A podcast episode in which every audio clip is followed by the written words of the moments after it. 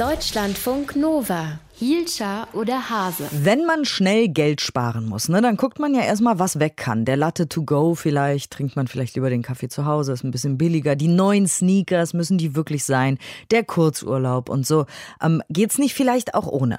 Und genau das hat der Rektor auch an der Martin-Luther-Universität in Halle in Sachsen-Anhalt gemacht. Der dachte, was ist denn eigentlich mit Latinistik, Gräzistik, mittel- und neulateinische Philologie und Archäologie des Vorderorients kann man das nicht irgendwie zusammenkürzen? Kann das nicht vielleicht sogar weg? Wir müssen halt Geld sparen. Ähm, das alles sind die sogenannten kleinen Fächer und die sollten da irgendwie zusammengestrichen werden. Der Plan ist jetzt erstmal vom Tisch.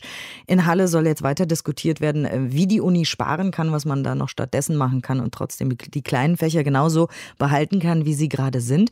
Aber ist das nicht eigentlich typisch, dass es den kleinen Fächern, den Orchideenfächern ganz schnell an den Kragen geht? Wir wollen das besprechen mit Katharina Bar Dahlmann. Sie ist Co-Leiterin der Arbeitsstelle Kleine Fächer an der Uni Mainz. Guten Morgen. Guten Morgen. Das klingt so niedlich, kleine Fächer. Ähm, Gibt es da eine konkrete Definition, äh, was eigentlich ein kleines Fach ist? Ähm, ja, genau. Also die Arbeitsstelle Kleine Fächer in Mainz kartiert die kleinen Fächer. Das heißt, wir ähm, erheben die Professuren in den kleinen Fächern an deutschen Universitäten und von kleinen Fächern sprechen wir, ähm, wenn es je Universität vergleichsweise wenig Professuren gibt. Das heißt ähm, maximal drei, wobei es deutschlandweit auch zwei größere Universitätsstandorte geben darf. Also um das vielleicht mal ein Beispiel zu illustrieren, ähm, das Fach Indologie gibt es derzeit in Deutschland an elf Universitäten, aber an jeder dieser Universität hat es in der Regel nur ein oder zwei Professuren und ähm, kommt damit insgesamt auf ähm, 14,5 Professuren. Mhm. Und äh, ist der Fall Halle jetzt typisch? Also wenn das Geld fehlt, dann müssen die kleinen Fächer meistens zuerst dran glauben. Ist das so in der Vergangenheit auch gewesen? Ja, also man kann schon sagen, dass wenn Universitäten mit Sparmaßnahmen konfrontiert sind, sie eigentlich ja nur zwei Optionen haben. Das heißt, sie können einerseits natürlich mit dem äh, Gießkannenprinzip äh, vorgehen und ähm, in der Breite ähm, an einzelnen Stellen kürzen. Oder sie streichen ganze Bereiche letztendlich und verbinden dann auch die Sparmaßnahmen mit Profilentscheidungen, dass sie eben das Profil der Universität neu aufstellen. Ähm, und unser Eindruck ist es schon, dass wenn eine Universität sich dafür entscheidet, entsprechende Profilentscheidungen zu treffen, ähm, oftmals auch dann eben die kleinen Fächer ähm, in den Fokus geraten, weil sie letztendlich ja größenmäßig überschaubare Organisationseinheiten bilden. Das heißt also ähm, in, aus Sicht der ähm, Hochschulleitung gegebenenfalls gut heraustrennbar sind.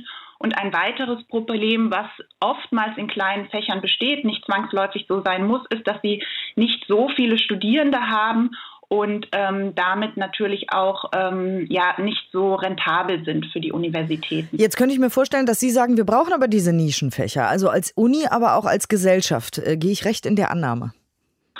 Ja, also ähm, es ist jetzt nicht so, dass äh, sich nicht Wissenschaft oder auch die Hochschullandschaft äh, verändern kann, muss in einer gewissen Weise, aber es ist natürlich richtig, dass ähm, kleine Fächer auch äh, eine hohe Relevanz haben. Und ähm, deshalb gibt es ja auch unser Projekt, um eben die Sichtbarkeit der kleinen Fächer zu stärken. Und ähm, wenn man nach dieser Relevanz fragt, kann man das eigentlich ganz gut veranschaulichen, wenn man ähm, sich bewusst macht, Vielfalt von Fächern bedeutet letztendlich ja eine Vielfalt von Perspektiven. Und wenn man sich die großen Herausforderungen und Fragestellungen äh, in der Wissenschaft und auch für die Gesellschaft anschaut, dann ist es selten so, dass sich diese aus ähm, einer einzelnen Disziplin heraus äh, beantworten lassen. Also das heißt, die Komplexität äh, von wissenschaftlichen Fragestellungen spricht natürlich auch für ein breites Fächerspektrum. Gibt es denn ein kleines Fach, was verschwunden ist, was quasi ausgestorben ist?